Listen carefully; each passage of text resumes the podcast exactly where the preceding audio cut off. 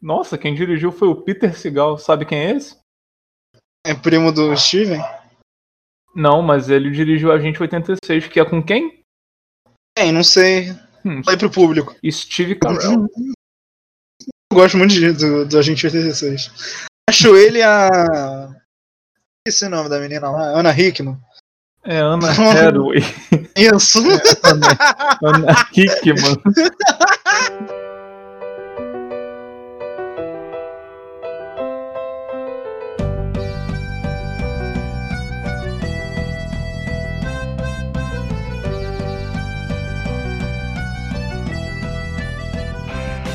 Desligue agora, pois já vai começar o Você Não Quer Ouvir, o melhor podcast de tudo.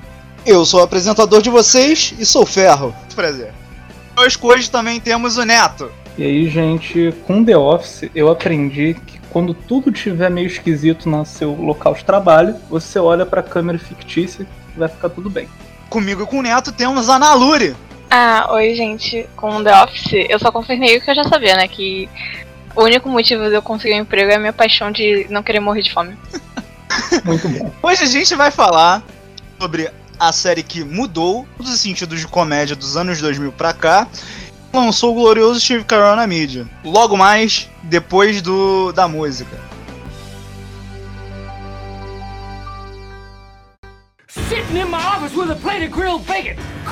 Então, galera, pra gente falar sobre o programa do The Office, eu acho importante a gente primeiro tentar abordar de onde surgiu o programa, né?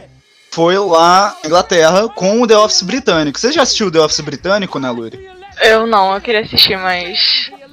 Não tive tempo. Você, ô Neto. Então, eu tenho uma história engraçada com The Office britânico. Foi o primeiro The Office que eu assisti. Porém, não cheguei no final porque eu tive um problema muito sério com, com tanto de vergonha alheia que é contido em cada, em cada cena daquela série. E por conta disso ficou faltando uns três episódios pra eu terminar. Isso aí que você tá falando é uma coisa muito importante. The Office não é uma série de comédia comum. Não é aquela série que apareceu uma cena e você vai gargalhar de rir de alguma coisa. É uma série que vai fazer você se sentir mal. E, e de vergonha alheia, de des- desconforto. Não é um bagulho que você assiste pensando, ah, estou me divertindo. Porque mais pra frente a gente vai falar sobre alguns dos pontos altos da série. Tem episódios que eu fiquei sem conseguir ver. Tanta vergonha que eu, que eu senti. Aham. Nossa, o que eu senti. Eu senti muita vergonha Calma, alheia. calma, Ai, tá.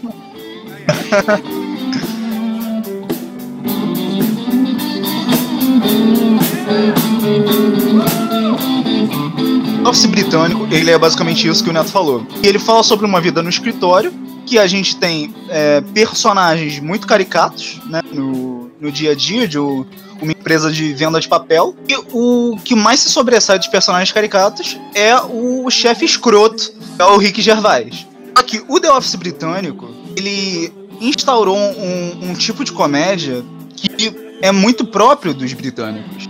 Quando acabou a- o The Office britânico, eles pensaram, porra, vamos levar isso para os Estados Unidos. Se você pegar pra assistir a primeira temporada do The Office dos Estados Unidos, é um tipo de humor muito específico. O, o personagem do Michael Scott na primeira temporada é escroto, é escroto, é puramente escroto. Não tem nada de decente nele. Assim como era o personagem do Rick Gervais. Eu queria É isso. trazer isso aqui pro debate, mas a primeira temporada do The Office americano é 100% a primeira temporada do The Office inglês. Com certeza, E- tem cenas que se tu bota lado a lado é exatamente igual. A cena do, da gelatina. Pro público que não conhecia já a, a primeira versão da série, isso foi um problema, o que levou a, os roteiristas a mudarem tudo que a primeira temporada construiu e começar meio que do zero a partir da segunda. É Foi porque- ficando mais comercial, eu acho. É porque estadunidense não sabe o que é sátira, né? Aí é foda. Então, é, Naluri, você Verdade. que não assistiu The Office britânico, qual foi a tua primeira impressão da série? Você assistiu a primeira temporada do The Office americano? Nossa, eu queria muito que a primeira, as outras temporadas do The Office americano continuassem como a primeira, porque é um humor que ridiculariza o ridículo. Como humor, assim, eu acho que a primeira é a mais engraçada. Sério? Aí eu, aí eu já discordo, mas é assunto para mais tarde. Tá.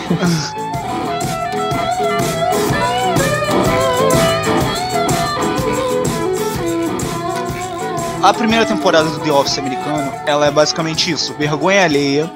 O personagem do Michael Scott, todos os preconceitos dele que mais tarde você vê na série, estão colocados ali no 200%. Então por isso você vê ele sendo extremamente machista com a Pen, de uma forma que você nunca mais vai ver ele, sendo extremamente racista, chegando ao ponto de falar palavra com N que ninguém nos Estados Unidos gosta de falar. ele é um, um cara preconceituoso em vários sentidos. Mas todas essas coisas dele, mais pra frente a gente vê que são, são coisas que ele acha que ele trabalha de forma boa. Como, por exemplo, Stanley, você vou te escolher para o time de basquete, pois você é um homem negro. E eu quero ganhar. Ele, ele não pensa menos do Stanley. Mas ele não tinha escolhido o Stanley, né? Escolheu o Stanley do time de basquete. Também por ele ser negro. Nesse episódio ele fez, se eu me lembro bem, era para ver quem que ia trabalhar no sábado, se era a galera do depósito, a galera do escritório, e ele deu a ideia de fazer o basquete lá. Então, ele vendo o Daryl com aqueles outros rapazes do, do depósito, ele teve a brilhante ideia de chamar o Stanley pro time dele, só porque ele era negro. Quem nunca assistiu a série, Stanley é um homem negro, baixo, e com, com certeza acima do peso. Eu, o Michael Scott escolhe ele pro time justamente porque ele é negro. E Stanley não sabe fazer nada. Ele. As cenas são muito boas dele batendo a bola sozinho na quadra e saindo dela. é só isso que ele sabe fazer, infelizmente. Aí, o personagem do Michael Scott nessa primeira temporada não mostra nenhuma parte boa dele. É, então, quando, na, pra mim, o ápice da primeira temporada aquela cena em que a Kelly dá um tapão na cara dele. Que, que ele tava sendo oh. preconceito com, com o indiano. Isso, no segundo episódio. Cara dela. Foi no segundo, segundo episódio. episódio foi. Divertido. Que ela fica gu gu gu gu gu. O dia da diversidade. Magug Eu amo a Gug Gug. Foi inclusive no episódio onde ele quis apresentar um seminário sobre diversidade na, na empresa. E ele fez isso do pior jeito possível, que era um jogo de, de cartas, onde você escrevia um estereótipo na carta e colava ela na sua testa pra, pessoa, pra você adivinhar. Pra que as pessoas tinham que te tratar de acordo com esse estereótipo. Sim, ele também procurou palavras menos ofensivas para ele procurou palavras menos ofensivas para chamarem mexicanos de mexicanos. O que é um cúmulo por si só, mas enfim. A cena do Dwight, ele é chinês, Pam fala: Ah, você aparentemente não, não dirige bem. ah, eu sou uma mulher? ah, são absurdas.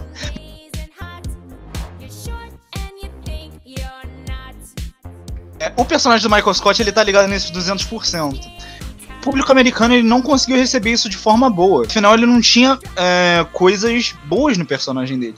Ele era um personagem escroto e simples. O, o, o que pesa muito quando você assiste o The Office britânico é que você, como espectador, você espere que o personagem principal deixa de ser aquilo e passe a ser algo mais palatável para o público. Isso não acontece. Se você assiste, você se sente mal e fica por isso mesmo, sabe? Ele é daquele ah. jeito, pronto e acabou. E aqui no Brasil teve uma, um reflexo muito grande, porque muito do público brasileiro falou que odiou a série porque é uma série muito machista, misógina. Isso aí, nisso aí você está muito certo. O, não só o público brasileiro, né? O público americano também não recebeu a primeira temporada do The Office americano bem. Porque realmente não só, é, um, é um humor muito específico dos ingleses. E o público americano, como um todo, ele espera que o personagem principal, que no caso seria né, o Michael Scott, eu já tenho uma teoria diferente depois, ele seja minimamente decente, ele tenha um arco de redenção e tudo mais. Mas a primeira temporada termina com o Michael Scott uh, se fudendo, se fudendo, se fudendo, sendo escroto, e o máximo que acontece com ele é ele perder a menina das bolsas que ele tava afim, que acaba saindo com o Jim. É uma cena bem engraçada, diga-se de passagem. Sim. O, o, episódio todo tentando chamar a atenção dela e não, e não acontece.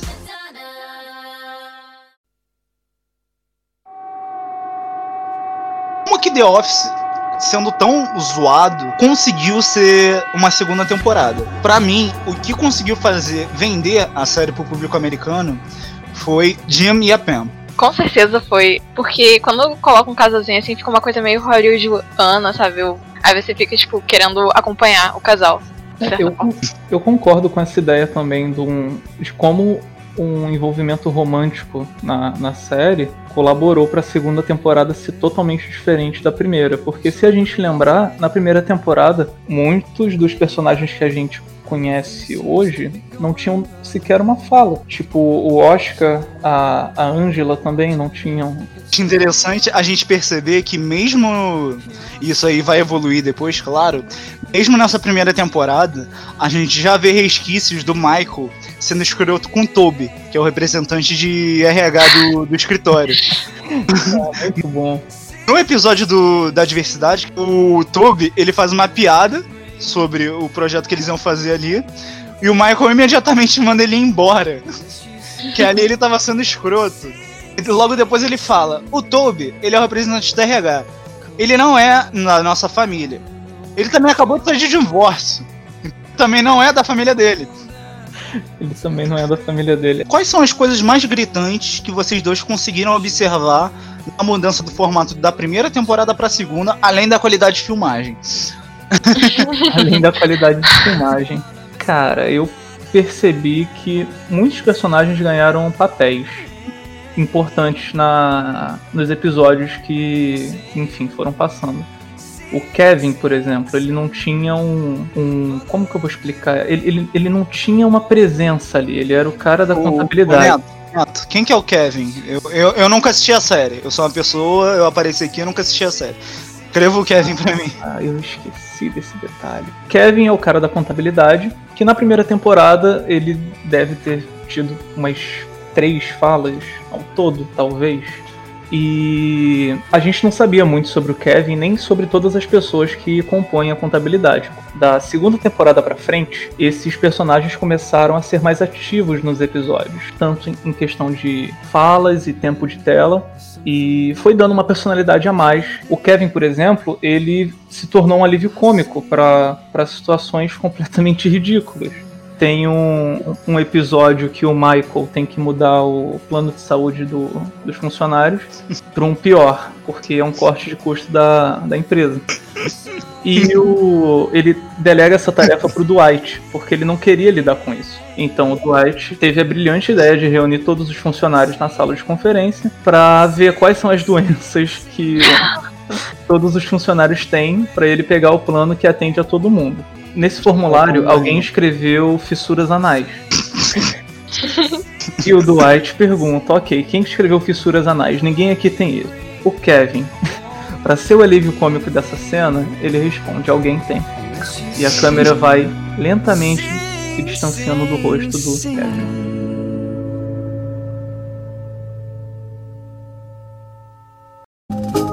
It was early morning yesterday.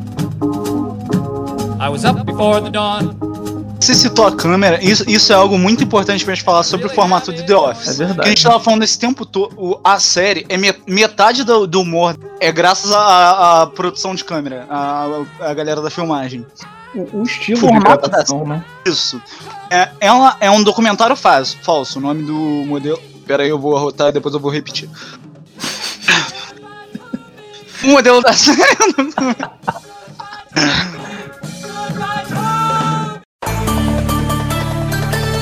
O modelo da série é um documentário falso. O nome desse estilo é Mockumentary. Então, ele trabalha como se ele fosse um documentário. As pessoas estão supostamente, né, entre mil aspas, agindo normalmente no dia a dia delas e estão sendo gravadas pela equipe de filmagem. Em meio a, algumas cenas do cotidiano, eles cortam, vão para uma cena da de uma pessoa talvez esteja envolvida com uma situação, como o Neto falou, sei lá, a situação da, das fissuras anais do Kevin. Ele comenta: ah, alguém tem fissuras anais. Depois corta para uma câmera só ele na sala, olhando diretamente para a câmera e falando: Poxa, eu realmente não estava me sentindo confortável naquela situação. Depois volta para a situação. Isso não só é interessante para dar um panorama da personalidade da pessoa, dos personagens como um todo, né? Afinal, não são só, entre aspas, assim, né, os principais da série que passam por esse tipo de coisa, mas também a galera que nas primeiras temporadas nem fala tiveram. a pessoa, sei lá, escrevendo num papel, aí do nada o seu chefe vem, joga seus papéis para cima e sai correndo. Aí ela fica desconfortável e olha diretamente pra câmera, tipo, caralho, é meu chefe que tá fazendo isso, filha da puta. Ferro, eu acho que esse, esse, esse formato contribuiu muito para contar a história do Jim e da Pen também. Porque hum. pro telespectador tomar ciência do que estava acontecendo, foram esses cortes de cena que mostraram que talvez a Pen também tivesse interesse no Jim e o Jim com certeza tinha interesse na Pen. Na primeira temporada, todos os outros personagens eram muito apagados, mas na segunda você consegue perceber que eles têm algumas opiniões, que eles têm conceitos e certos valores morais, sabe? Por exemplo, o Michael, ele não tem, aparentemente, valor moral quando se trata de adultério, né? Porque o Jim fala, ah, a Pam, ela tá noiva, né? E tal, aí eu não posso me declarar pra ela. E aí chega, noiva não é casada. E aí, sabe, isso mostra um pouco de como cada personagem não, não tá ali só pra ser um apoio pro Steve Carroll mas eles estão ali também para construir toda uma narrativa, sabe? De relações, meio que uma teia de dinâmicas interpessoais também. Sim. Eu acho isso maneiro. Isso na segunda temporada ficou muito evidente, quando a gente viu até mesmo Dwight, que, na minha opinião, até a quinta temporada era um ser humano odioso. Nossa, eu sempre amei ele. Na, minha opinião, sabe? O Dwight, enfim, ele, ele começa a se tornar mais palatável ao público quando ele começa a conhecer gente, se relacionar com outros personagens também, tanto de uma forma mais cordial, tanto quanto na sexual, a gente vai falar isso.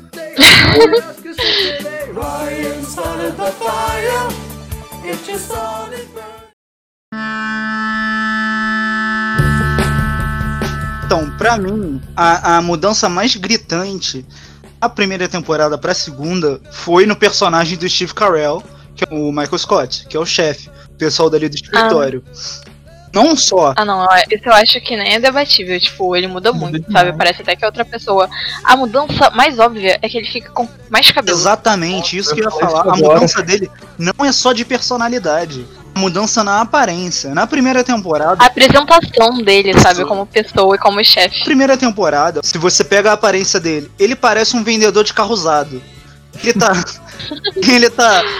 Coloca um cabelo dele para parecer que ele tá careca. Ou carecando. O, a blusa dele, ela, ela é abotoada até o último botão. Ele fica com o pescoço meio gordinho, tá ligado? Meio zoado. A, a blusa... Ele parece o pai da Matilda, né? Mais ou menos. É, o parece... pai da Matilda, é verdade. Quem assistiu Matilda aí? Foi o pai da Matilda. A, a blusa dele, ela é toda folgada para ficar mais zoada nele. Ele nunca usa um paletó, tá ligado? Uhum. Então, na aparência, ele já é um personagem meio grotesco. Personalidade só ajuda a piorar isso. Na segunda temporada, ele já melhoraram muito a aparência dele. Agora ele usa o paletó constantemente. E... Ele fica charmosinho, né? É, ele tá com o cabelo mais decente, ele tá mais charmosinho. Ele, tá, ele diminuiu bastante os preconceitos dele. Aí eu é... já não concordo. Eu acho que ele, ele moderou mais. E ele continua sendo preconceituoso. Preconceituoso ele é, mas ele é o que eu falei, ele diminuiu. A moderada que ele dá não é nada. Como é que eu vou dizer? De personalidade, é puramente física. Sim. Sabe? Tipo, ele muda a aparência dele para ficar mais receptivo. Não é só mas ele, aparência. Como pessoa. E eu digo isso porque a segunda temporada, o, o ponto de mudança mais gritante é. Ele tem a chefe dele, né? Porque ele não é o chefe da empresa total. Ele é o gerente regional ali de Filadélfia. Da filial. Então ele tem uma chefe acima dele. Essa chefe acima dele tá querendo fechar um grande negócio, a filial de Scranton. Isso eles vão no restaurante. nesse episódio, eles passam. Ele, a chefe dele e o cliente passam o dia inteiro nesse restaurante. Eles ficam ali horas e horas ela tentando falar sobre negócio. E o, o, o Michael Scott falando sobre coisas aleatórias, totalmente nada a ver uh, tá virando meia-noite, 11 horas, uh, pensando, caralho, deu merda no negócio. Nos 45 do segundo tempo, o Michael Scott virar. É, porque eu gosto realmente daqui. Eu acho que com uma pessoa e uma empresa que realmente gostam desse lugar, acho que você devia fechar com a gente. E ele fecha o negócio. Você vê que ele é bom no trabalho dele, apesar dele ser um merda. Não, então, aí que tá. Nesse episódio, esse- eu amo muito esse episódio. Porque na primeira temporada mostra ele como chefe, mas não mostra, tipo, como ele chegou lá, sabe? E aí, nesse episódio, mostra que ele tem uma inteligência interpessoal absurda. E apesar de todos os preconceitos e do quão infantil ele é no escritório, ele consegue ganhar as pessoas na conversa, sabe? Com confiança, etc. Então, pra mim, Tipo, esse aí é o ponto que. Mudança do Michael Scott. Vale, Tem- vale tem-. Mas aí que tá, ele não mudou, ele não mudou. O que mudou foi a visão que a gente tinha dele, porque antes era estritamente profissional.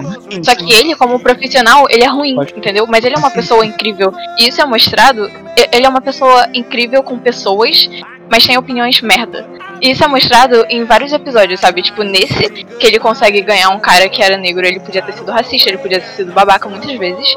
Mas ele conseguiu, sabe? Tipo, se relacionar com o cara. É, ba- basicamente, pra mim, o Michael Scott não mudou. O que mudou foi a forma que ele era mostrado pra gente, Eu, eu concordo com, com a Ana Loura em relação a isso, porque vale a gente lembrar, né? O que, que era o Michael Scott antes de ser o gerente regional da Dunder Mifflin? Ele era um vendedor.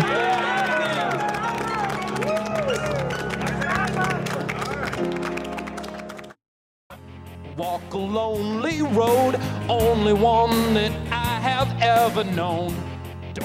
Dwight, ele sendo um ser odioso e completamente robotizado, ele Calma. consegue vender O- tão bem por quanto o Jim. O que que o, o- Fala um pouco mais sobre o Dwight. Como é que é o Dwight? Pra você estar falando isso dele. É verdade, eu não, não, não cheguei a falar desse ponto. O Dwight, no começo da série, ele é tão racista e misógino quanto o Michael. Ele é o melhor vendedor. Ele é o melhor vendedor da Dunder Mifflin. Só que ele tem um problema de relação interpessoal, então fica uma, uma síntese muito grande entre o cara que é o melhor vendedor, e para isso você tem que saber conversar com as pessoas, e ao mesmo tempo ele é uma pessoa tão esquisita. E, Que não sabe se relacionar com O pessoas. Dwight, ele é o personagem mais caricato da série. Isso aí eu acho que todo mundo concorda. sem dúvida. Hum. Ele é um cara que tem uma fazenda de beterrabas. Eles só sabem falar sobre a fazenda de beterrabas dele. Ele é uma família meio Amish. Então eles é, têm tradições e culturas muito próprias e específicas dessa família. Porque é, o tempo todo ele fala, o nome dele é Dwight Schrute. O tempo todo ele fala sobre os costumes do Schrute. Os costumes do Schrute vão de tudo. Vai de nós, quando queremos é, cantar alguém, nós pegamos um ovo de avestruz, colocamos assim no chão, oferecemos pra pessoa. Assim, Não, é o bico de corvo. Isso, um bico de corvo.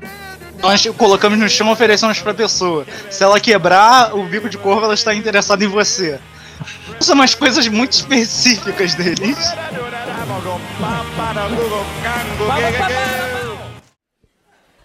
This little light of mine, I'm gonna let it shine. Jimmy e o Pam, que a gente estava citando antes, como é que eles são? Como vocês descreveriam eles? Eu acho que a Ana Luri pode começar porque ela tem mais propriedade que a gente nesse assunto. ah, é porque eu amo um casalzinho. Dá pra perceber que o Jim gosta da Pen desde o primeiro episódio, sabe? Que ele fala sobre todas as coisas inúteis que ele teve que aprender pra trabalhar no escritório. Quando eu comecei a assistir, eu já me apaixonei por ele, né? Porque, ah, sim, todo charmosinho, ele é o que faz piadinha, ele prega peças em todo mundo, principalmente no Dwight.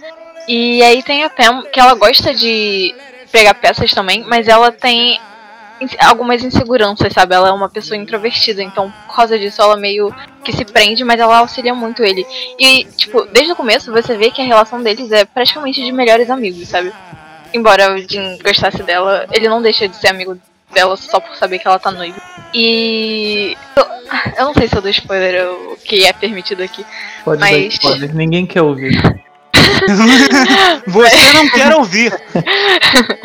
Mas, nossa, na segunda temporada ele percebe que ele gosta tanto dela que ele precisa mudar de filial do trabalho dele, porque ele não aguenta mais ficar perto dela sem poder ter ela, entendeu? O, o Jim e a Pam, eles são o casal entre aspas. Por quê? A Pam, ela tá nesse noivado. A Pam, ela é uma pessoa muito insegura. Ela tá no trabalho dela que ela não gosta. Ela tá num casamento que Que ela não é também aparenta não gostar.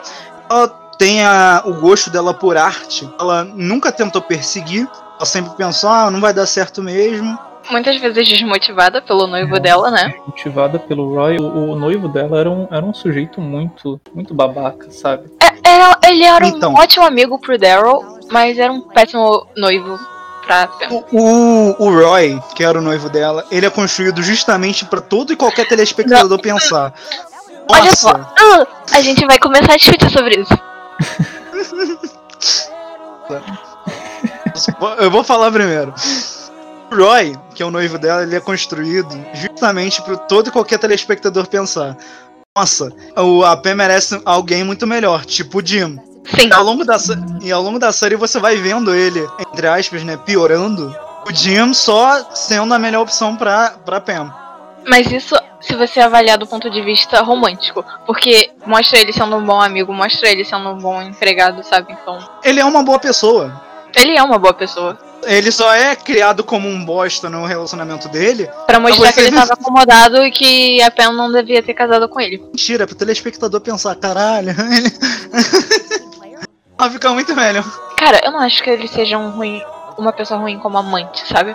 Mas eu acho que ele ficou acomodado, porque era um relacionamento longo. É, basicamente, o problema do Roy é um problema que acomete todo cara e mulher em um relacionamento muito longo, sabe? Uhum. Que você, você perde encanto pela pessoa, você tá ali acostumado, aí você meio que deixa de lado, sabe? Ana Lúria, com sua experiência em relacionamentos, pode falar muito sobre isso. Me- minhas experiências em relacionamentos é que eu nunca namorei e o tempo máximo que eu fiquei com uma pessoa foi duas semanas, mas é isso aí. Eu tenho PHD em romance adolescente na Netflix. Esses são basicamente os personagens, entre aspas, né?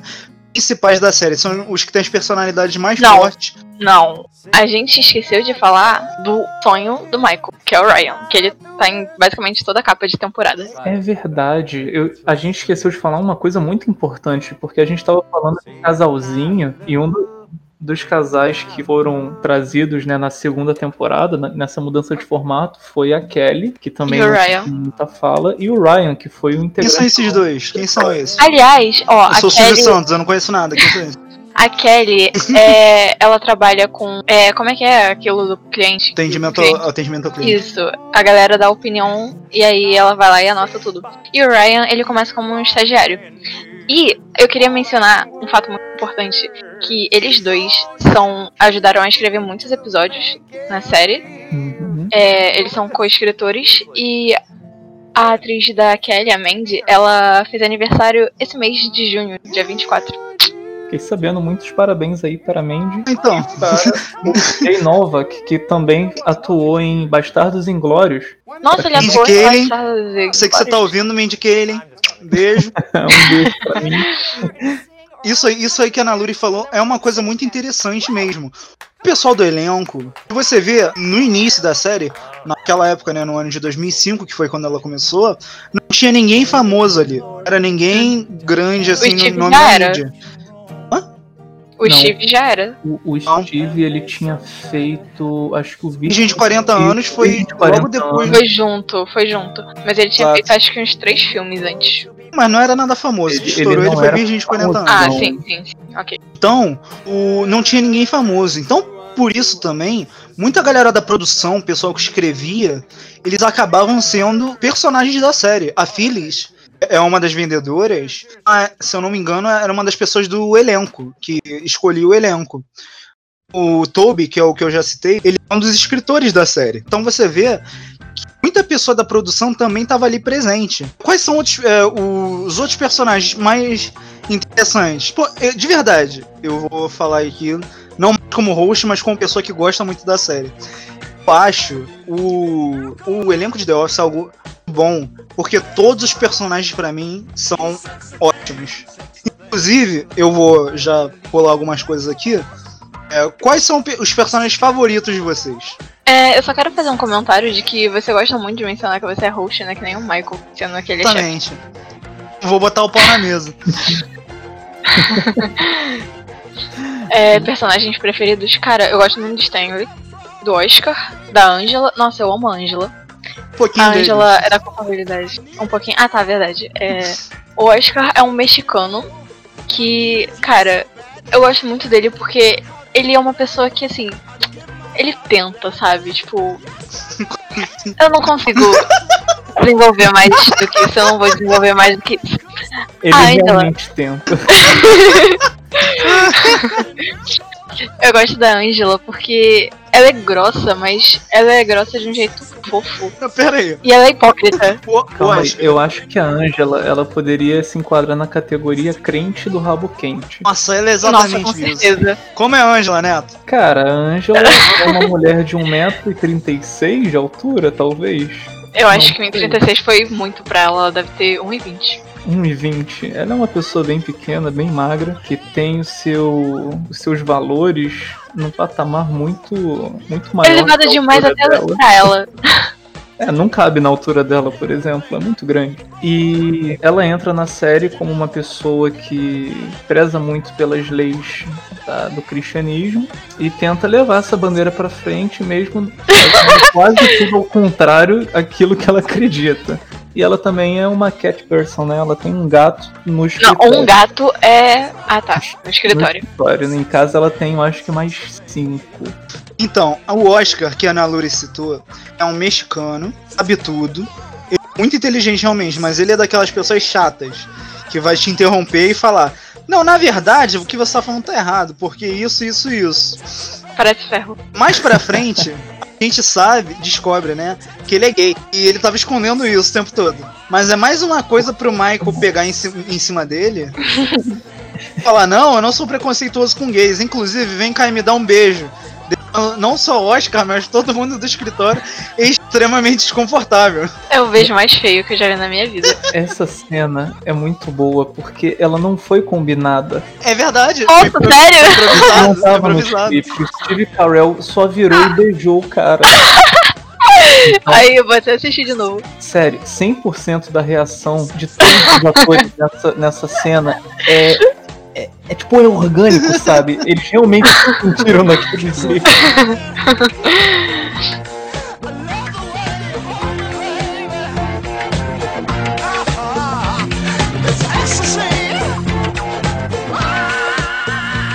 Como a gente já falou antes, o Dwight é uma pessoa desprezível. Então, o, o que acaba deixando ele muito mais humano relacionamento dele com a Angela. A Angela, eles tentam manter tudo estritamente profissional dentro do escritório. Tanto que eles escondem completamente o relacionamento deles ao longo da série. Da maior parte dela, né, no caso. Quando eles querem transar, por exemplo, a Angela vai até a mesa dele, fala algo muito de chavado, volta pra mesa dela. E eles mantêm esse relacionamento. Implicando que eles eram tão comportadinhos assim. Exatamente. Uhum. Você vê, você vê ah, o início da hipocrisia dela. Porque ela também julgava muito a Pam. Inclusive, ela tem uma fala sensacional. Que ela fala que a Pam é o. é o colchão do. é o colchão do escritório. Tá ali. Mas ao mesmo tempo, ela também é, é. tá tendo um relacionamento dentro do escritório, sabe? E você, Neto, quais são alguns dos seus personagens favoritos? Cara, eu tenho dois personagens que pra mim não poderiam faltar na série, que é o Creed. Ah, Maravilhoso. Eu tava até falando com a Nalori sobre isso em off. Eu tava querendo pegar um compilado de todas as falas do Creed, porque todas elas são perfeitas, não tem uma fala ruim. Qual é o Creed? Fala um pouquinho dele. O Creed, ele é um idoso que tá desde o primeiro episódio no, no escritório. Ele não tem muitas falas, ele aparece numa situação X, fala alguma coisa e fica por isso mesmo. Geralmente é algo muito aleatório ou muito absurdo. O Creed, ele é um idoso que ninguém sabe por que, que ele tá lá, muito menos ele. Ele só tá e é isso. Ninguém questiona ele, ele tá sempre no, no escritório. Cara, nem o Michael sabe por que, que ele tá lá. Tipo, o Michael chegou e ele já tava lá, sabe? Ele já Só tava tá lá, exatamente. Exatamente, ele não, nunca foi oficialmente contratado. Ele tá lá no escritório existindo. O- Eu acho que a maior característica do Creed é que ele já viveu de tudo nessa vida, pra ele ser velho. É verdade. Então, por exemplo, quem fala alguma coisa sobre Ah, nossa, eu odeio comida chinesa. Depois corta pro Creed falando diretamente pra câmera e ele falando algo do tipo. É, quando eu passei alguns anos na Indonésia, eu também ah, participei de algumas lutas ilegais com chineses em, em, em gaiolas. E volta pra uma situação normal da série. E o outro personagem que eu gosto muito é o Andy. Esse é Por meu- incrível que pareça. Esse é meu personagem favorito. Fala você, fala você, né? Eu, O eu Andy, ele é um, o Andy é um cara que entra depois. Ele era um desses funcionários desse escritório na, em Nova York, onde ele tinha. Ele era um cara que tinha um problema com raiva. Então, teve um episódio que eles estavam jogando, acho que Call of Duty no computador durante o horário de trabalho. e o Jim não sabia jogar. E o Andy começou a gritar com ele: Cara, o que, que você tá fazendo? E o Jim ficou olhando pra câmera assim, tipo, cara, calma aí, cara, não sei jogar. Teve outro episódio também que o Andy Tempo, deu um soco. Ele deu um soco na parede ou foi uma cabeçada? Foi um soco. Ele fica com a mão presa. o Andy é muito puxa-saco do Michael. Ele é um cara que tá constantemente ali na raba do Michael, puxando o saco dele pra tentar subir na empresa, né? Ser o. virar o próximo chefe. E Eu Ele meio que vira um rival do Dwight, né? Tipo, Exatamente. Porque antes era o Dwight. Era Dwight puxando o saco do Michael pra ser o próximo gerente. E aí o Andy chega e aí o Dwight fica, oxi. isso é outra coisa que a gente não falou do Dwight. O sonho do Dwight é ter o, posto de gerente do Michael. E por isso ele fica em, é, puxando o saco, do, o saco do Michael pra tudo. Ele idolatra o Michael em níveis absurdos. Ele realmente, nas primeiras temporadas, ele considera o Michael uma divindade, beija o pé em que o Michael anda. Por isso ele fica ali o tempo todo em cima do cara, ele fica é, é, puxando o saco dele e ele até inventa um cargo, que é o de gerente do assistente do. do é, o assistente do gerente regional. Na segunda temporada, eles tinham que dar um certo desenvolvimento para Jimmy, pro Jimmy pra Pam. E eu acho que até pra gente falar do Andy, a gente tem que falar um pouquinho sobre ah, a, segunda, a, a história da, da série. O Jim, que tava namorando uma menina que apareceu no final da primeira temporada, termina com ela porque ele decide, cara, eu vou atrás da Pam, vou tentar alguma coisa com ela. E nesse mesmo episódio que ele termina com a Pam, que tava num noivado que nunca saía do lugar, ela. Tem um casamento marcado. Exato. É, é, eles finalmente marcam uma data pro, pro casamento deles. E é a maior cara de cu do mundo. Aluri, o que que acontece final da, da segunda temporada? Basicamente, não é bem um episódio, né? São duas partes do final. É, eles fazem um cassino no depósito da empresa pra, acho que arrecadar dinheiro. Mostra, acho que no primeiro episódio mostra como eles são. Eles têm sintonia, sabe? Eles trocam olhares assim, eles brincam um com o outro. E no segundo, o Jim. Nossa, nesse episódio ele foi meio vacilão, né? Porque o Roy tá indo pra casa e fala: Cuida da minha esposa, haha. Esquecido. que ela tá. Aí. É o Jim. ele fala que ele gosta dela e tal, e aí ela pede desculpa se ele interpretou mal a amizade entre eles dois e que podia, etc. Beleza, eles se afastam, o Jim chora, fala que não é culpa dela, e no final do final do episódio, a Pam tá lá em cima, ligando acho que pra mãe dela. Ela, ele chega assim e ela vê e desliga. E aí nessa hora eles se beijam. Nossa, eu fiquei muito feliz na cena, mas eu não devia porque ela traiu o Roy. Eu me senti assim também. Da primeira vez que eu assisti The Office, eu falei, cara, por que, que ela fez isso, mano? Tudo bem, assim, o cara é um lixo, mas Eu faria o mesmo. por que, que fez Deus, isso? Aluri. Eu não vou mentir. Cara. Eu, eu acho que eu sou aqui. Não, fala sério. Mano, fala sério, que vocês realmente iam ter autocontrole. Perto do, do John Krasinski, não. Emily Blunt, ouça isso. Ai, meu Deus. Emily Blunt, pra você que tá ouvindo, um beijo. É verdade, um, um beijo. Quando eu assisti, tinha a cabeça tão formada quanto, quanto, quanto eu tenho hoje. Eu pensei, é isso aí, garota, parabéns, pega o que é teu. Hoje em dia eu vejo e falo, cara, isso é muito errado. Ela foi muito escrota. Cara, eu não digo que foi escrota, mas sabe, tudo aquilo que, que o personagem construiu ao longo das duas temporadas foi meio que, sei lá, cara, cortado de uma forma tão de repente assim. Eu posso dizer o porquê ela não foi escrota? Dá o assim, seu lado. A atitude. A atitude foi do Jim. Ela queria muito fazer isso, mas ela não teria iniciativa. Vai, E Renan, pela Butério. personalidade. pela personalidade dela, a gente já sabia que, independente de quem fosse a iniciativa, ela não ia parar, sabe? Uhum.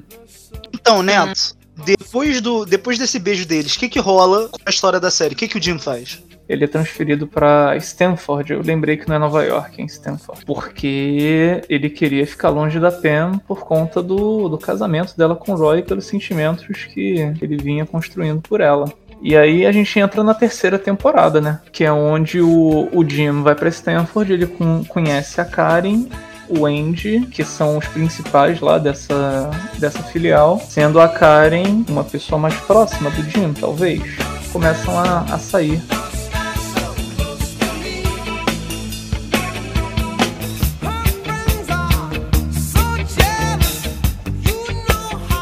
Então, na terceira temporada, ela inicia com Jim já em Stanford. A Pam terminou o noivado dela. O Mike, e o Michael não conseguiu avançar o relacionamento dele com a Jen. Que ele tava ficando com a corretora dele.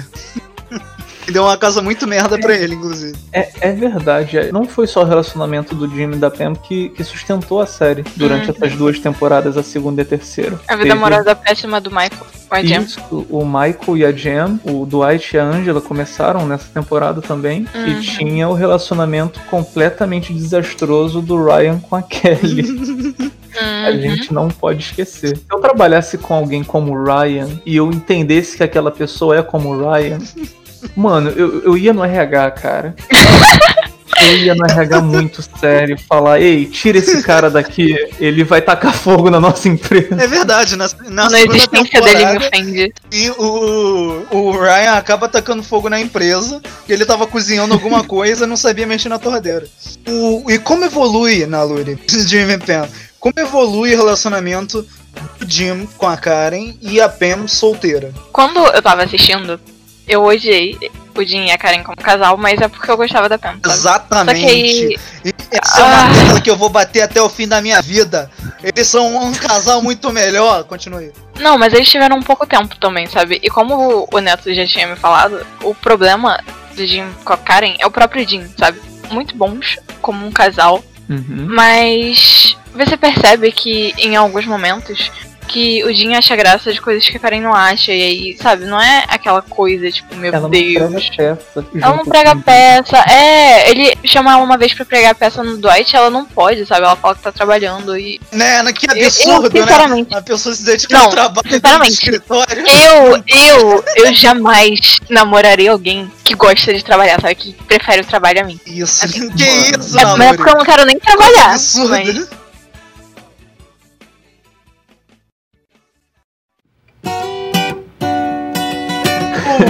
Jim, ele é criado pra ele ser o personagem perfeito. Todo mundo se identifica. Todo mundo pensa, caraca, na minha empresa eu sou muito Jim. Mas, Não, ah, eu acho. não. Se identifica com- isso. Acho que na, Alguém além do Jim?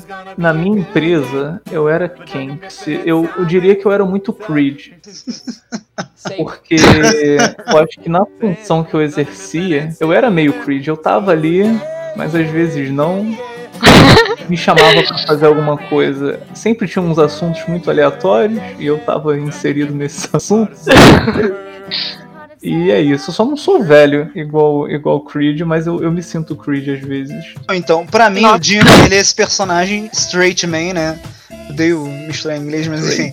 É aquela pessoa que ela não tem. Tipo, você não pensa no, no Jim, bate o olho de cara nele e vê coisas muito ruins nele. Mas se ele for, se Uhum. você tivesse um Jim trabalhando contigo na vida real, ele seria uma pessoa extremamente inconveniente, cara. Nossa, eu ia me apaixonar. É isso que eu ia falar na Lura e ia se apaixonar pelo. Ela ia se apaixonar por uma porque ela não gosta de trabalho. Imagina tu tá tra trabalhar e vem um vagabundo fazendo piadinha. Não, mas calma. Pra você Cara, ó, não, do deixa eu falar Você tem que como- ser o Dwight.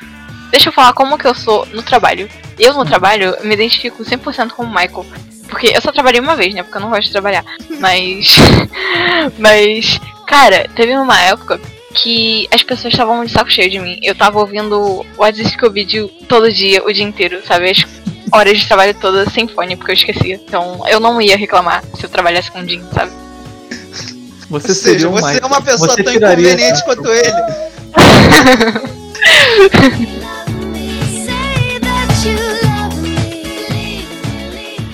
É, então, esse relacionamento dele com a Karen, pela Pam tá sozinha, ela decide, ah, vou voltar com o meu, meu ex-noivo.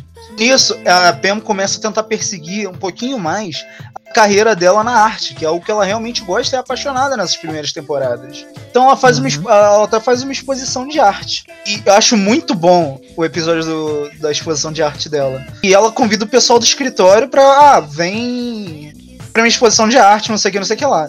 O Oscar vai junto do namorado dele. O namorado dele é extremamente crítico da arte da, da Pam. O Oscar defende entre mil aspas, ele fala: Ah, é um, só um hobby dela, sabe? o Michael, que a gente viu o tempo todo sendo escroto, ele aparece, elogia Nossa, me arrepiei nessa cena. e compra uma da- das coisas, de- uma das artes dela.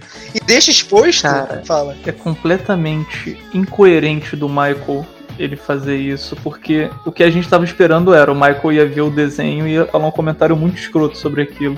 Ele vira e fala: Eu tô muito orgulhoso de você e compra o desenho dela.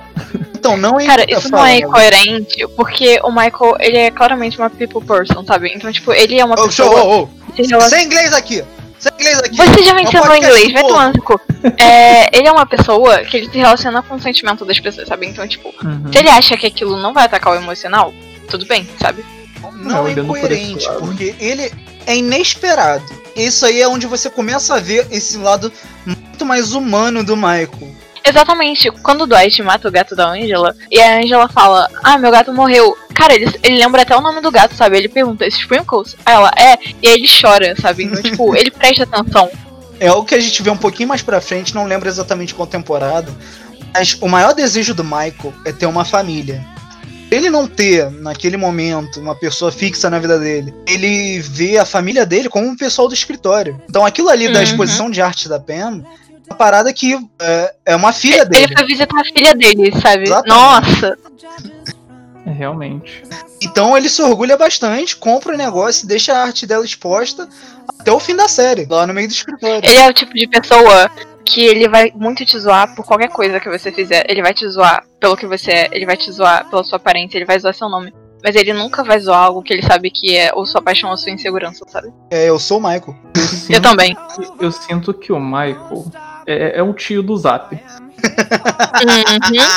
é, isso um aí. estilo, né? Eu tive um chefe que foi logo após eu ter terminado de assistir The Office pela segunda vez, eu acho. Então eu comecei a reparar é, nuances nas coisas que esse, esse chefe que eu tive falava. E ele era 100% Michael. Ele, ele, em alguns momentos, ele não tinha muito noção do que ele estava falando e ele não sabia onde ia dar. E ele simplesmente não falava, ele só entrava na sala dele e se recolhia. Teve, teve uma situação que a gente chegou um teclado lá na, no setor. Um teclado, teclado musical ou Um teclado, teclado de de computador. Teclado Ah, de tá. computador. É que eu trabalhava no setor de TI, né? Chegou um teclado lá que era RGB, né? Ele tinha umas cores. Então, ele saiu da sala e, pô, de quem é esse teclado aí? A gente falou de quem era, não, é lá do fulano. Ele, pô, maneiro, ele tem RGB, né? Aí a gente, é, ele tem RGB. Aí ele, é, RGB, B, e ficou repetindo B.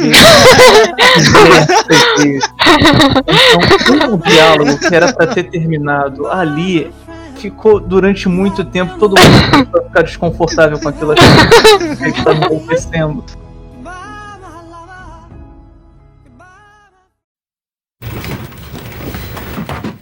Andy?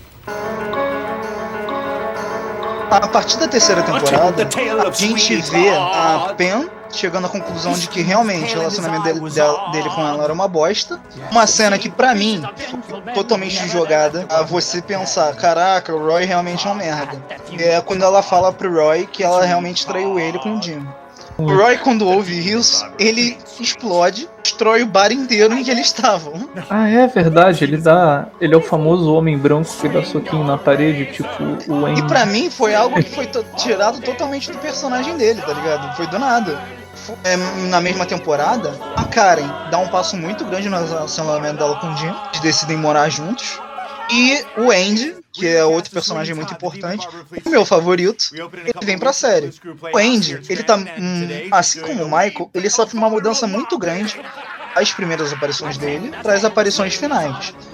Nessa, nessa terceira temporada, ele é um personagem muito é, puxa-saco do Michael. Ele sofre com esses problemas de raiva. E o, o- a decadência dele, quando ele. O Jim esconde o celular dele, tem o toque ele cantando com o grupo a capela dele da faculdade de Cornell. Muito bom. E ele estoura quando ele fica o tempo todo ouvindo a, a- o toque dele e faz um buraco na parede com um socão. Aí ele é mandado pra terapia de, de raiva. Quando ele volta da terapia de raiva, ele tá um personagem completamente diferente. O que eu acho que mais é, mostra isso é o fato de que ele antes dominava o cenário em que ele tava. Porque ele- justamente por ele ser esse cara chato. Uhum. Aí, o episódio que ele volta é que é o episódio que o Michael tá tentando provar que depressão é uma doença séria e que ele vai se matar. Esse episódio é muito, muito engraçado, bicho. O, o Andy, ele tá completamente apagado naquele episódio, ele é só mais uma pessoa do escritório. E nisso vão se desenvolvendo muitas outras características do Andy. Ele se mostra um cara extremamente apaixonado por canções a capela, ele é um cara extremamente musical, ele toca muitos instrumentos. Ele é um é. Gosta muito de arte, te- de teatro também. Ele é vindo de fam- uma família rica, principalmente por ele vir da faculdade de Cornell, que é o que ele te lembra constantemente. E, e ele é um cara muito apaixonado. Tanto que ele, ele engata um relacionamento com a Angela. O relacionamento dele com a Angela é problemático desde o dia 1. Que é, é também algo que ajuda você a simpatizar com Andy. Porque logo no dia que ele começa a namorar com ela, ela já tá traindo ele com o Dwight. E o relacionamento deles vai evoluindo, evoluindo, até o dia em que ele pede a Angela em noivado. E ela aceita. Ela aceita e continua traindo ele com o Dwight. Isso nunca será aceito por Deus. É o que o Neto tinha falado antes, né, Neto? Uhum. Ela é Ela pega os valores do cristianismo e some com eles, é isso aí.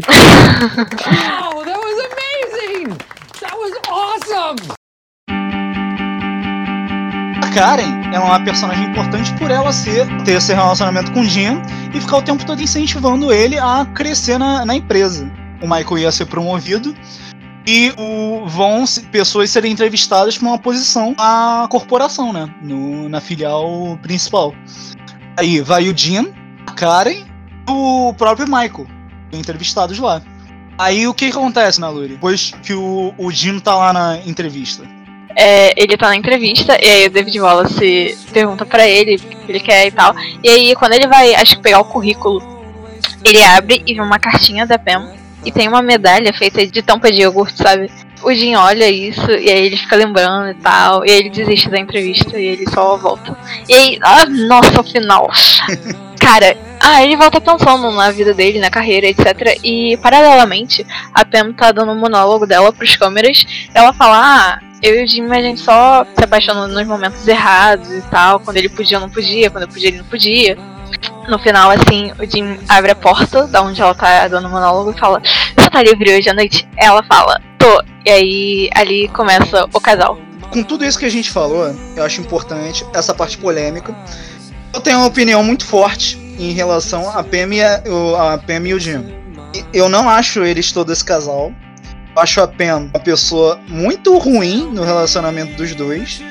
Eu tenho certeza que, dada toda a história, se ele estivesse com a Karen, a toda a história que ele tem com a Pam, ele seria um casal muito melhor. Tanto que isso é mostrado na nona temporada, que o, o Jim decide é, ir atrás de um sonho dele, e a Pam trai, Ela não trai. ela trai o Jim. Cara, ela não traz. Capitu. Obrigada. Vamos lá, Capitu. Cara, ela não trai. Deixa eu falar por que, que ela não trai. Ela, ela não trai ele porque no dia dos namorados é, ela chama ele e a suposta namorada dele pra eles terem um encontro duplo. Ela chama o Brian. Quem que é o Brian? ela- o Brian é o cameraman. O Brian que é ele é um dos caras da produção do suposto documentário do The Office. E o Brian, ele é um, um, um amigo próximo da Pam e do Jim, que nunca foi mostrado antes nas câmeras.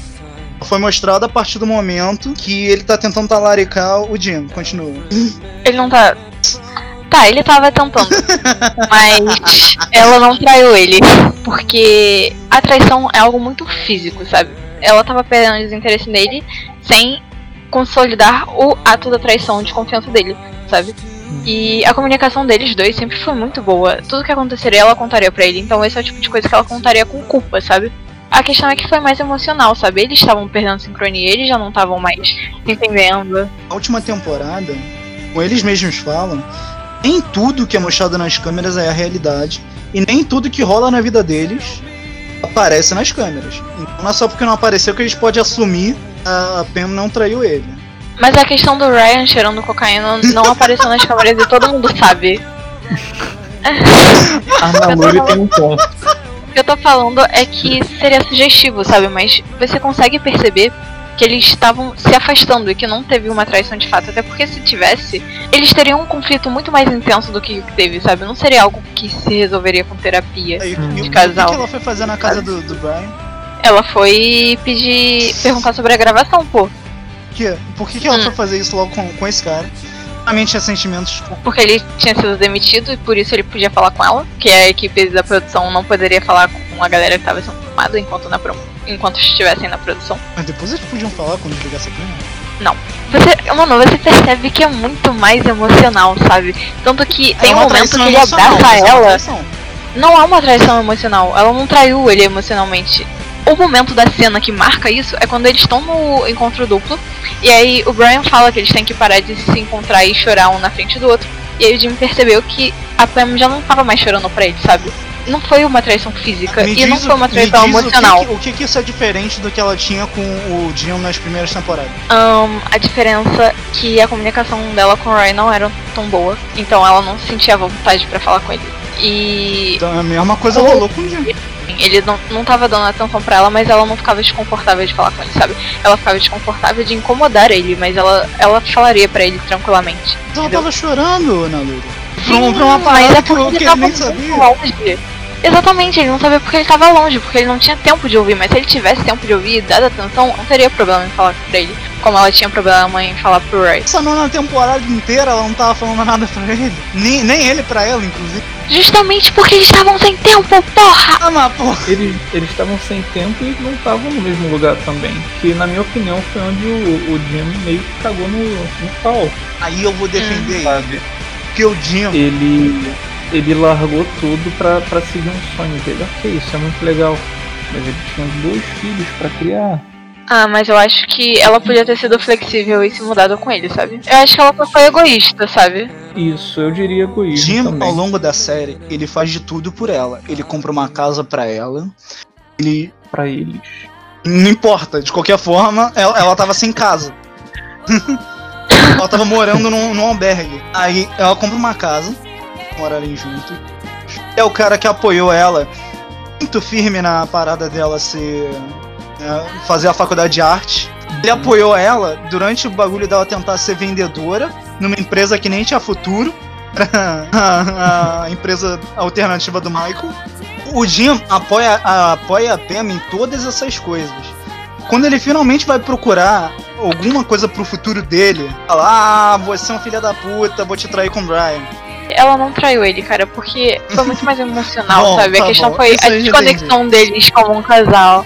Você não concorda que a, se substituísse a Karen pela Pam, botar uma historinha bonita com o cara e tudo mais, não ia ser melhor do que a Pam? Não.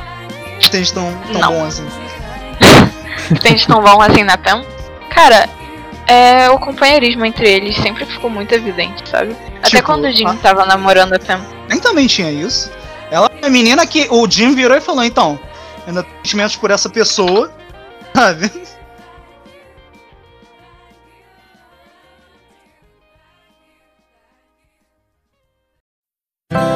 You were a queen, and I O Jim e a Pam, eles tinham acabado de começar a namorar, só que eles estavam deixando baixo. Ah, é, a Karen saiu da, da filial de Scranton. O chefe do Michael, começou a namorar o Michael. Nossa, verdade. Eles começaram a namorar E- real oficial, né? E um personagem muito importante. Que O é, assistente da Jen. não, o Ryan. O Essa temporada, o cara que era estagiário virou o chefe do Michael. Ah não, ele, eu lembrei, lembrei. Ele tentou modernizar a Dundermilk com um site de venda online. Aham. O Ryan, ele é um poço de defeitos do ser humano. O, nesse período, o Ryan tentou sabotar a carreira do Jim. Nossa, como? Não lembro. Foi com esse lance das vendas Ah, é online. verdade. Vocês vendem online, vocês não precisam ter funcionários vendendo. Como ele virou chefe, ele tava querendo tocar a bola toda. Então, ele tava mandando em todo mundo, ele chegou querendo pegar a Pam, Ele toda noite tava saindo, tava indo nas baladas, tava cheirando cocaína no banheiro. Depois ele foi, foi preso. Nossa, sim, por fraude. Aham. Foi quando ele saiu da, da Dunder Mifflin. Ele tava fraudando o número das vendas. Ele vendia duas vezes, Sai. vendia pelo telefone e ele falava pra botar as vendas pelo telefone no site dos caras.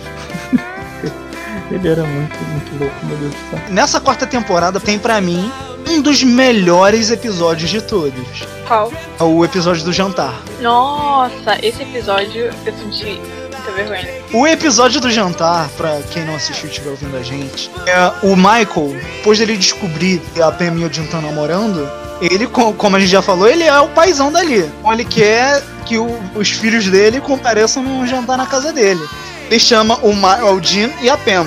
Assim que eles chegam, o Michael e a Gemma falam sobre filhos. E aí o Michael acha que faz vasectomia e desfaz e aí faz de novo. É, então, a, o- a premissa do episódio é que o, o relacionamento do Michael com a Jen é uma merda. Só que nenhum dos dois admite, eles fingem que tá tudo bem. Enquanto eles estão tendo jantar, eles têm várias pequenas discussões que eles estão tentando que deixar tudo bem. Quando comentam sobre filhos, o Michael começa a reclamar, porque uma hora a Jen fala que quer filhos, outra hora ela não quer. O Michael fica toda hora tendo que fazer vasectomia e desfazer. Fica snip, snap, snip, snap, snip, snap. O, ao longo do, do, do jantar, vo- você vai vendo é, coisas cada vez mais absurdas pra mostrar o quanto o relacionamento do Michael com a Jen é uma merda.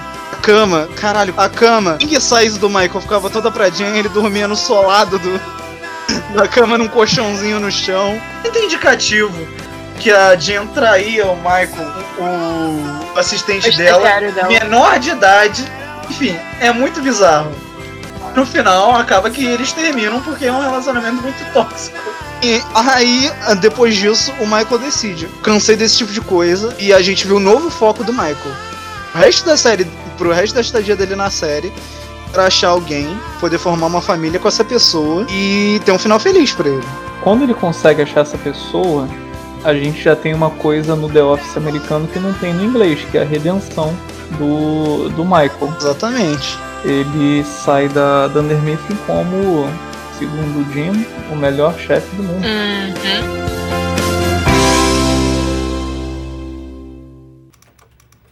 Hey, everybody, it's closing time. Na, vi- na vida do Jimmy da Pam, rolando que a Pam finalmente resolveu fazer alguma coisa da vida, ter o foco dela e perseguir a carreira dela na arte.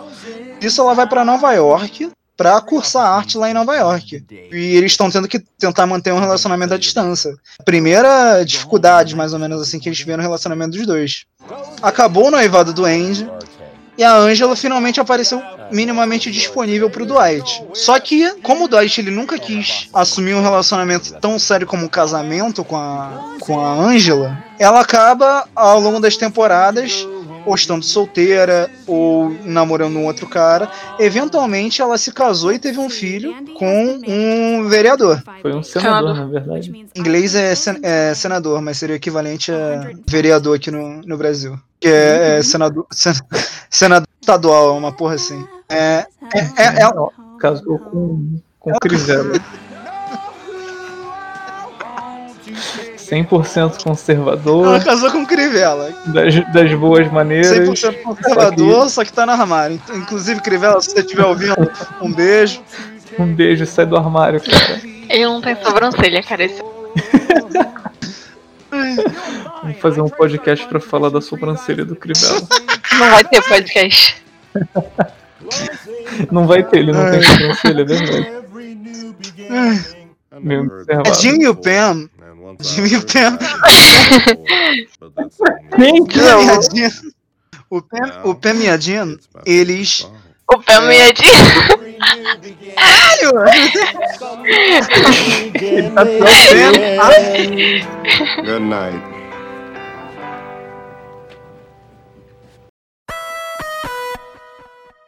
A Pam e o Jim.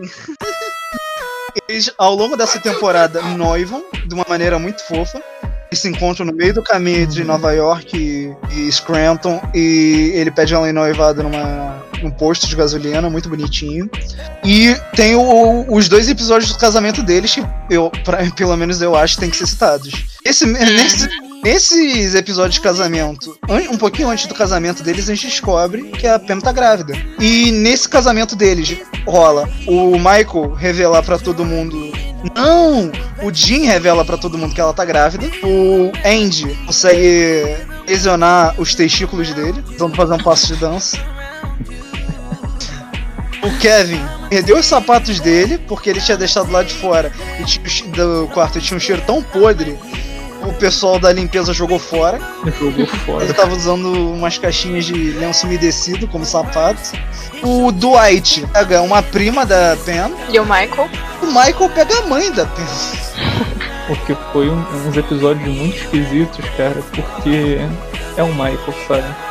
E logo depois ele termina com a mãe da Pam. Porque ela é, tipo, Muito de- muito velha pra ele. Ela é mais nova do que ele. É, tipo, 5 anos mais nova do que ele, então ele achava isso muito. Sério? Uma coisa assim, ela é mais velha do Não, que ele. Eu acho que ela não é, não. Não, ela é 5 anos mais velha que ele. De qualquer forma, enfim. Foi uma coisa fútil e o Michael terminou porque ele é o Michael. Mas Tudo acontece porque ele é o Michael, tá ligado? Aham. E eventualmente o Michael consegue achar a a alma gêmea dele, que quem que é? O, Hum, a gêmea dele é a Holly, não é?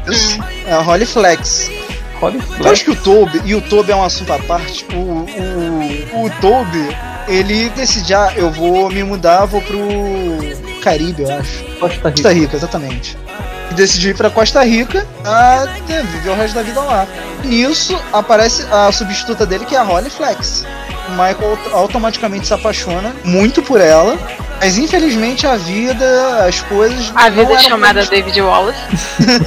O David Wallace, o chefe do Michael, é, transferiu ela pra outro lugar e eles não conseguiam manter um relacionamento à distância. Uhum. Eventualmente, eles conseguem voltar, né? Que pra mim é um, um melhor pedido de casamento da série. Nossa, É que assim, rola. cara. Fala aí, Naluri, como é o pedido de casamento? Nossa, é no escritório. Eles vão passando pela parte que eles comem e tal. E aí chega na mesa dela, que é o RH. Enquanto vai passando pela sala do almoço, tá todo mundo da equipe com uma vela na mão, pedindo ela em casamento. E aí ela fala não, tipo, a Pam pede, o Kevin pede. E no final ela chega, senta, e aí o Michael pede ela em casamento. E ai, que cena linda. E aí ela aceita e o sensor de incêndio é, É disparado. verdade. E fica todo molhado e fica muito dramático Uhum. da forma que o Michael gosta. E aí, que rola? Qual é o anúncio que ele tem? É que eles têm que se mudar pra Colorado, porque a Holly tem que cuidar dos pais e tal. Essa é a triste história do Steve Carell saindo da série. O Steve Carell, na sétima temporada, ele decidiu sair da série. Pra isso, eles tinham que dar um final bom pro personagem. Pra mim, foi um dos melhores finais possíveis pra ele. Nossa, é sim, A. Holly era a alma gêmea dele. Aqui, não tem questão, pra mim, o melhor casal da série é a Holly e o, e o Michael. Eles eram praticamente a mesma pessoa, não, não tinha como. Sim, muito lindos. E nisso, ele se muda e consegue realizar o sonho dele pra ter uma família. Só que aí veio o, o desafio dos produtores da série. Eles tinham que pegar alguém que fosse tão. Carismático. Exato, mas no mínimo tão carismático quanto o personagem do Michael. E de alguma maneira os personagens do, do escritório respeitassem, que desse pra eles fazerem mais histórias com eles. Quem que eles escolheram, Naluri? É, assim, de primeira, porque o Dwight. Acho que a gente pode ignorar. Logo, de, logo assim que. Ah, tá, Dwight- foi o Andy. É, é que, tipo, antes de oficializar o Andy como o, o chefe, entrou o Dwight durante um tempo, depois veio. Esqueci o nome dele. Entrou o. Cre o Creed. É, o Creed foi. Muito bom, cara. O Creed foi, foi gerente. Creed foi gerente durante, sei lá, dois dias. E veio aquele cara também que. D'Angelo. Isso, de Ângelo. Tá tentando lembrar o nome dele. Que se machucou bastante enquanto ele fazia seus malabarismos. Foi muito bom aquela cena. Verdade, tem, a gente Sabia que-. Ele pediu pra substituir o Michael, tipo, só pra fazer parte dessa transição, tanto que ele só aparece no final da temporada. É, Nossa. e ele pediu porque ele era muito fã da série e ele queria honrar o Steve. Ah, que bonitinho. O personagem dele é uma merda. Aí, Não, não mas é tão o malabarismo foi muito bom. Muito bom. Eu, sinceramente, nunca vi alguém fazer malabarismo tão bem quanto ele. Eu também não. Não deixou cair uma bola, cara. Well, this is gonna hurt like a mother.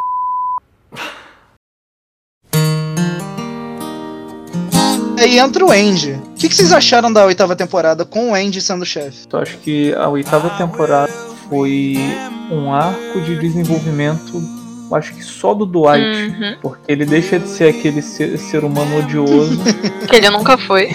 entra na, naquele projeto lá do, da Sabre e começa a ser uma pessoa mais coerente com, com o resto do mundo e enfim, o Dwight vira um personagem incrível nas duas últimas Nossa. temporadas. É, então, na oitava temporada, o Jim, o Jim e a Pam, agora eu falei certo, eles são. Depois do primeiro filho, pra mim, eles estagnaram muito. Uhum. O- os produtores da série não conseguiram mais fazer história pra eles dois. Então eles estavam muito sem Eu graça. não querendo ser um, um- alguém que odeia criança, mas eu acho que isso reflete muito no lance da paternidade, sabe? Uhum. Entendi, então você odeia criança. Eu não disse isso. Eu vou, eu vou editar pra falar, pra aparecer você falando. Se alguém aqui odeia criança.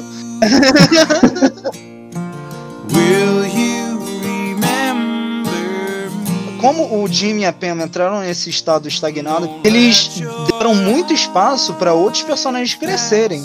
A Ellen ficou com mais personalidade também. Aham, A Erin, que era secretária, ela só era secretária burra. Ela ganhou mais personalidade, até também pra fazer do- é, dela um par romântico pro Andy. Uhum. Todos os personagens evoluíram bastante, mas principalmente o Dwight. Você conseguiu ver a amizade dele com a Pam, com o, o Jim, evoluindo muito. Eu só fiquei triste que o Gabe meio que se perdeu. Eu gostava dele. O Gabe é tão apagado que eu nem lembrava dele. Só lembrei do que ele falou. Ele é um per- Eu acho, eu acho que ele se perdeu quando ele se vestiu de Lady Gaga e não conseguiu fazer a dança. Ali foi a decadência do personagem, né? Então, eles pegaram a mesma fórmula do Jimmy e da Pam e usaram no Andy e na Erin. Sempre que um queria o outro, o outro tava com alguém. Uhum. E no final eles decidem ficar juntos. E- Mas eles fizeram isso de uma maneira tão boa que eu não me liguei que eles usaram a mesma fórmula até agora que eu tô falando pra vocês. Já falei antes, o Andy é meu personagem favorito. Porque pra mim ele conseguiu ser um chefe. E nisso eu tô falando a posição, né? O trabalho de chefe. Muito melhor do que o Uhum. Michael ao longo da série inteira. Ele como chefe realmente foi melhor, sabe? Por exemplo, eu lembro que você até tinha mencionado antes que o Andy enfrentou o Robert California quando ele separa a equipe entre vencedores e perdedores e isso é algo que o Michael não faria. E Exatamente. eu acho isso muito incrível que o Andy tenha feito. Logo- Foi logo no primeiro episódio, se eu não me engano, dele como chefe. O Andy começa sendo um cara que trabalha muito bem e termina demitido, mas depois ele, ele consegue convencer o David Wallace a comprar a de novo. E aí ele volta a ser gerente por conta Ou disso. seja, novamente ele é genial. A oitava temporada termina com o Andy indo numa viagem de barco. O Dwight já tinha praticamente desistido de virar chefe ou qualquer, qualquer coisa. Uhum. Jamie e a Pam estão naquele marasmo ali de foda-se. e a Nelly começou a trabalhar com eles. E nisso a gente vai pra nona temporada. O, An o Andy ainda tava na viagem de barco. Ele volta, na real. Foi num treinamento de, de gestão, foi um negócio Cara, assim. a nona temporada é tão coisa que ela não Mas aparece aqui na Andy- página do Wikipedia. Só vai até a oitava temporada. Vou, vou botar o pau na mesa aqui. A nona temporada é uma merda. Sim, é a pior. É, eu não gostei, Só os, cara. os últimos três episódios salvam aquela pilha de lixo flamejante. Uhum. O Land, ele evoluiu muito durante toda, ao longo de todas as temporadas. Ele se mostrou um cara inseguro, mas com um coração bom. Ele se mostrou alguém que conseguia se relacionar com as outras pessoas. Enfim, ele saiu daquele cara nervosinho que ele era e virou um ser humano decente. Isso, ele volta da viagem de barco um completo babaca de novo. Pra mim, isso aí é teoria maluca da conspiração. O- os produtores da série não gostaram que o Ed Helms teve que sair da série pra poder gravar o Beber Case Não 3. Nisso, cagaram completamente na cabeça do personagem dele. Ele podia ter saído de tantas outras formas, sabe? Não precisava ter forçado aquele romance ridículo Uhum. entre e o Pete. Pois é, tem isso que a Naluri falou também. Ele podia só estar longe, sabe? Que nem quando é um crítico da arte. Qual, são- qual o nome do- dos dois funcionários novos que eu não lembro? Pete Clark. Isso, Pete e Clark. É, o Pete e o Clark são dois rapazes novos que acabaram de entrar na empresa. Eles não têm espaço. Cara, eles não se encaixam ali naquele. na- o, todo mundo ali, eles já têm anos e anos de histórias um com o outro e tudo mais. Os caras são tão apagados assim que eles estão um anexo. Eles ficam no anexo e só tem história relevante quando o, o enredo pede. E nisso vai o Pete roubando a Eren do, do Andy. Fazendo, inclusive, a exata mesma história de Jim e Pen, de novo, a terceira vez deles. Uhum. Uhum. Jim e Pen, vale citar que finalmente eles estão tendo uma história, que é uma crise num casamento. É, quando o Jimmy ele recebe aquela oportunidade de, de trabalhar naquela empresa de esporte, só que era Na na, Filadélfia, então, tipo, é muito longe. A galera nunca tinha ouvido falar em web namoro né? nessa época aí é foda. É, Nessa época não tinha web namoro. Tinha. É, no final das contas, não, não serviu pra nada essa, essa crise no casamento. serviu pra- não, não fomentou a série. Ela não falando? Ah, não. Ela não traiu. Ela não chifrou o nona, Meu Deus do céu, terra. a nona temporada, ela, ela cagou o Andy, cagou o relacionamento dos dois, que inventaram uma crise. Eles não crescerem em nada, eles começaram A e terminaram no ponto A. Tem a, cri- o, a Nelly, ela tá ali só, acrescentaram ela no elenco, Aí, mas ela, não. ela só existe. Ela virou figurante do escritório. Essa mulher, ela primeiro começou como Não, uma. e vocês perceberam que ela perdeu muito a personalidade? Tipo, na oitava temporada ela era super forte, imbatível.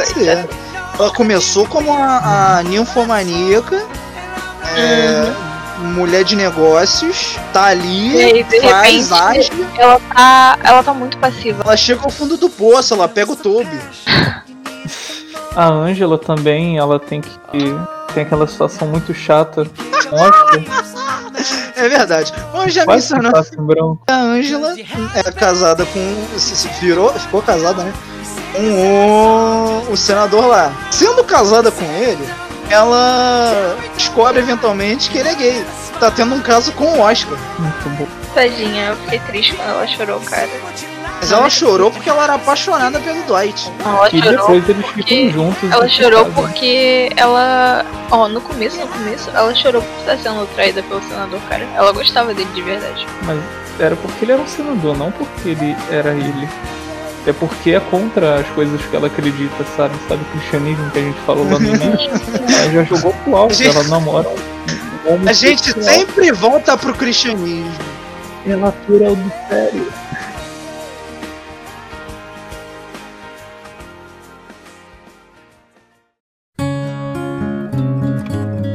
Enfim, a nona temporada, ela é, ela é uma bosta. Mas, ao longo dela, finalmente, o, o Dwight e a Pamela. Pamela, Meu Deus.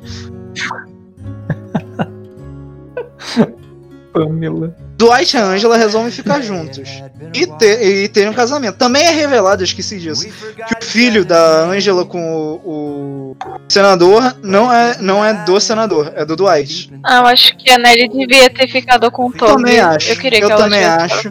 Porque quando o Toby fica com ela, o, o cara finalmente teve uma atitude na vida, porque o Toby é a pessoa mais passiva do mundo.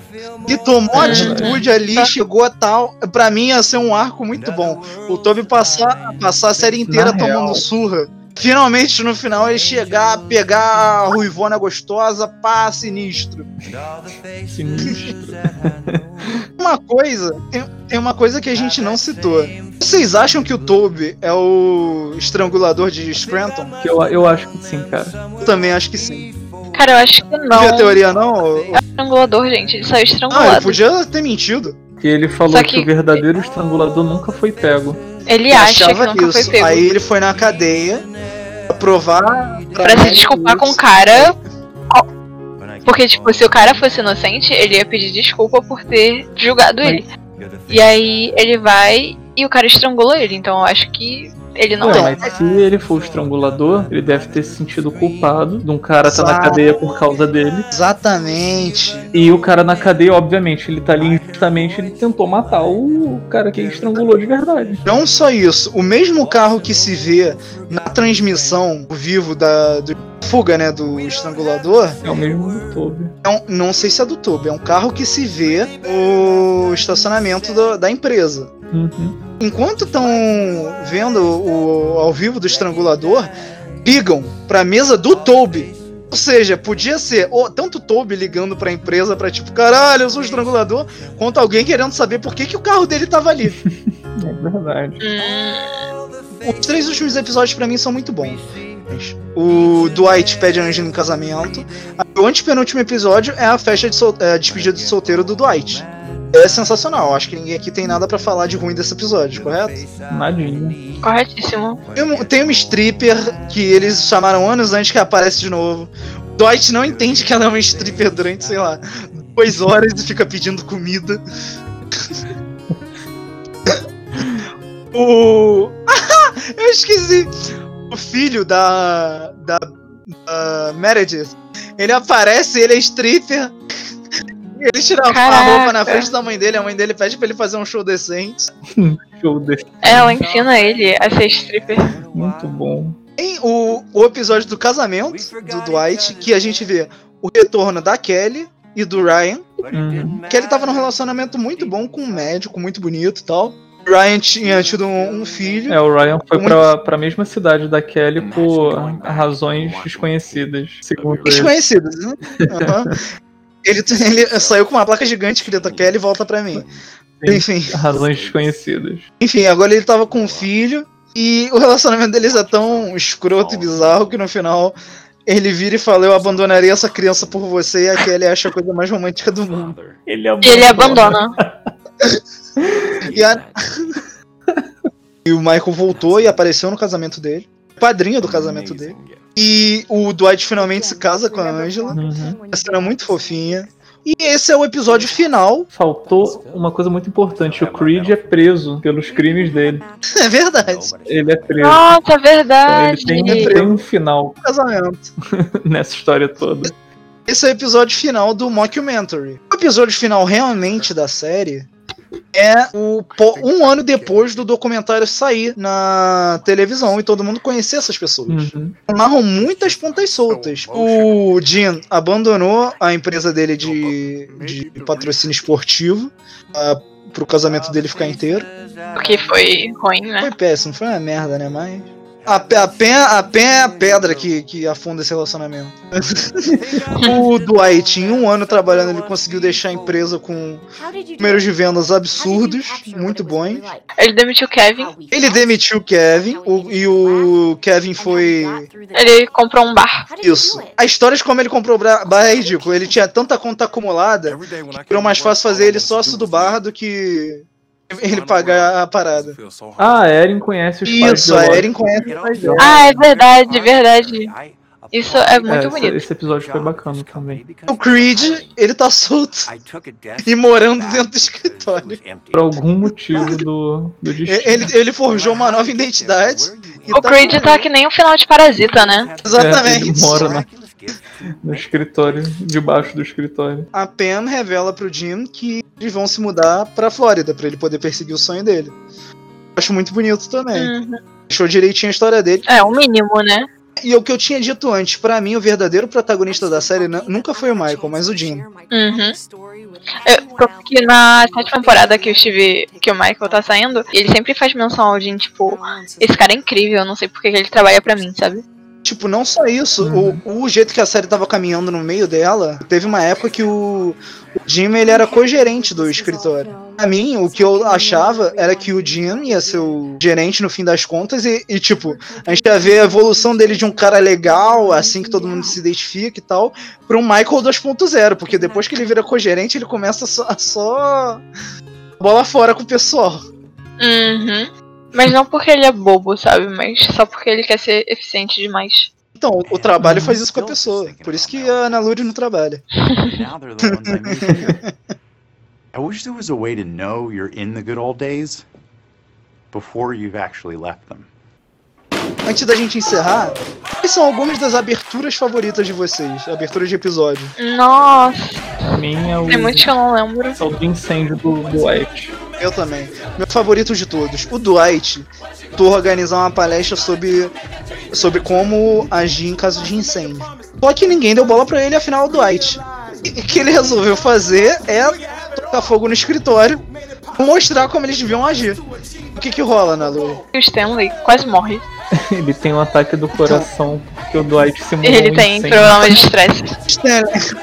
Stanley, a gente descobre ali que ele tem problemas cardíacos, ataque do coração. Ele Oscar sobe no teto. A Angela tira um gato de dentro do armário dela e pede pro Oscar salvar.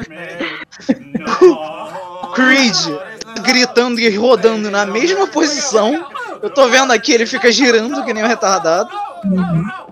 O, o Jim é o único tentando fazer alguma coisa, quebrar a porta, qualquer merda. o Michael taca um, uma impressora da cara e grita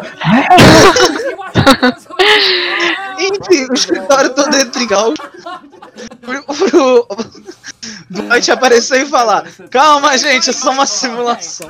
e não, é uma simulação e vocês não passaram. O que eu acho muito bom do parkour. Vocês lembram como acaba? Parkour não.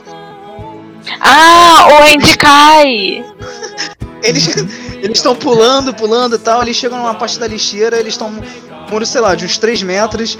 Eles veem uma caixa. Eles pensam: Pô, dá pra pular em cima dessa caixa e descer dessa caixa. Eles falam: Andy, pula aí, pula aí, Andy, Andy, Andy, Andy. Aí o Andy pula, atravessa a caixa, cai e se quebra inteiro. Algum outro episódio que vocês acham que vale a pena mencionar? Um episódio que vale a pena relembrar. Hum, aquele que eles tentam. Eles têm um curso de primeiros socorros.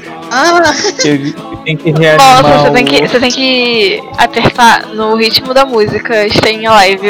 É, ele tem na Aí ele começa a cantar. First I was afraid, Aí, não, aí. Eles começam a cantar. E depois eles pedem pro Dwight fazer.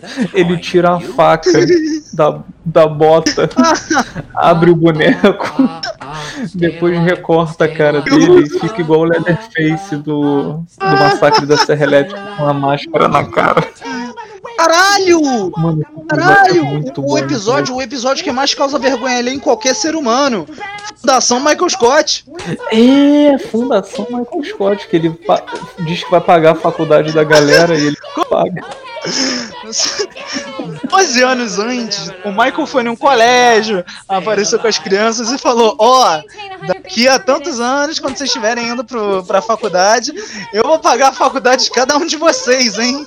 Tudo isso porque ele achou que ia ser rico depois desses anos. Ele Todos nós achamos, não é? Ele não tinha dinheiro, ele esperava que ele ia ser milionário. Então, nessa aposta, ele deixou as crianças lá. E as crianças viveram a vida delas pensando: ah, não, sei lá, não vou economizar a faculdade, afinal vão pagar minha faculdade. Nossa, e elas gastaram, elas estudaram só pra passar, sabe? Tipo, elas podiam ter entrado no tráfico. Isso daí seria se The Office fosse Conselho da Nalu aí.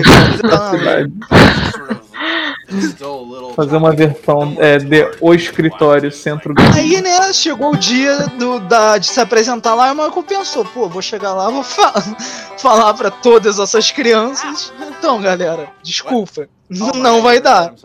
E chega. As pessoas parabenizam ele. Os professores falam, nossa, eu nunca vi uma pessoa com um coração tão bom assim pra fazer uma coisa dessas pelas crianças.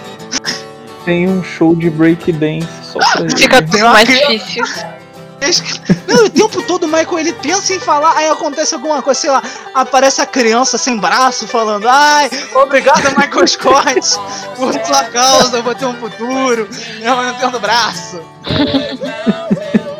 Tinha do Drake Muito Dance dando cambalhota falando, hey Mr. Scott, what you gonna do? What you gonna do? What Make your dreams do?" come true. Nossa, pesado, cara. E no final de tudo o Michael chega. Então, rapaziada, Gente, eu não não vai estar rolando. Não tem dinheiro, só- ele tava falido. Gente, eu não tenho dinheiro. Isso depois de entrar em vários para resgatar as princesas do, da Etiópia. Verdade. Todos aqueles golpes de e-mail de tipo, sou um príncipe da, da Namíbia. Por favor, me mande dinheiro. Todos esses o Michael Phelps. You have to stop. É isso, pessoal. Eu acho que acabamos aqui. O que, que você tem a falar sobre o que, que The Office te ensinou, Naluri? Me ensinou quão ridículas as pessoas podem ser. Assim, porque eu achava que os personagens eram só coisas da série, mas aí eu conheci pessoas que realmente agem como personagem na vida real. e Eu fiquei muito, muito decepcionada. Você, Neto.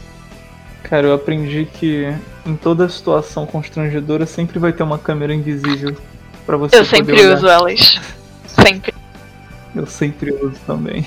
É isso, pessoal. Muito obrigado por ouvir o Você Não Quer Ouvir. Apesar de claramente ir contra o que a gente falou. Vejo vocês na semana que vem. Falou! Valeu! Beijo. Tchau, Tchau. tchau. Verdade, a gente tem que fazer uma propagandinha no. Galera, eu tô Vou vendo gravar, agora- vou gravar agora essa porra. uma propaganda.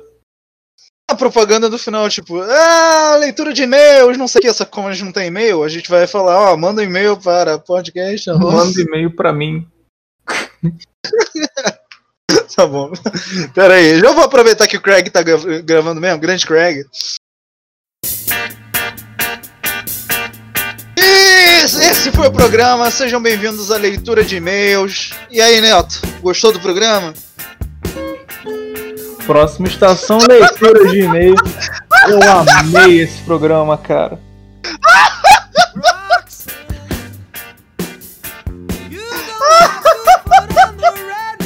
O que, que foi, cara? Caralho, tu me pegou muito desprevenido. Muita merda. Ai, ai.